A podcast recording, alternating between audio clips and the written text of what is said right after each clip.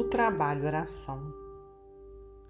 Não ouvides que o Criador atende igualmente à criação por intermédio das criaturas.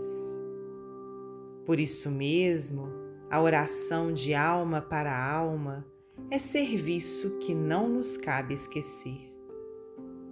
Tudo na vida reage segundo o nosso modo de agir. Cada qual de nós, em razão disso, vive cercado pelo retorno das vibrações que emitiu na mecânica ondulatória de nossa exteriorização espiritual. Recordemo-nos de que todos os nossos pensamentos e atitudes, na força das palavras e dos atos de cada dia, constituem apelos que endereçamos aos que nos cercam. A prestação de um serviço, por mais humilde, sem a expectativa de retribuição, é reserva de simpatia. A frase que estimula o bem gera alegrias imorredoras. O sorriso espontâneo recebe a confiança e o carinho. O esquecimento das faltas alheias enriquece a compreensão ao redor de nós. O otimismo invoca em nosso auxílio as energias invisíveis da renovação e da paz.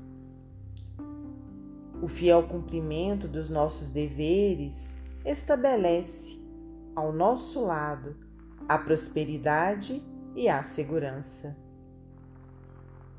O trabalho desinteressado e constante é o melhor tipo de oração, de espírito para espírito e, sem dúvida, representa uma escada viva pela qual o socorro divino pode descer facilmente da vida mais alta em nosso favor.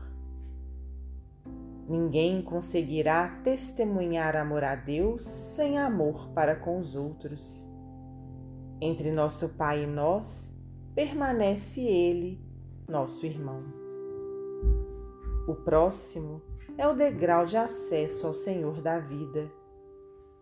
Não nos despreocupemos de nossa comunhão espiritual com os gênios divinos que nos regem a evolução, mas estejamos atentos ao serviço que devemos aos nossos semelhantes, de vez que Somente pela paz da reta consciência é que poderemos entesourar em nós a paz celestial. Emmanuel, psicografia de Francisco Cândido Xavier, do livro A Verdade Responde.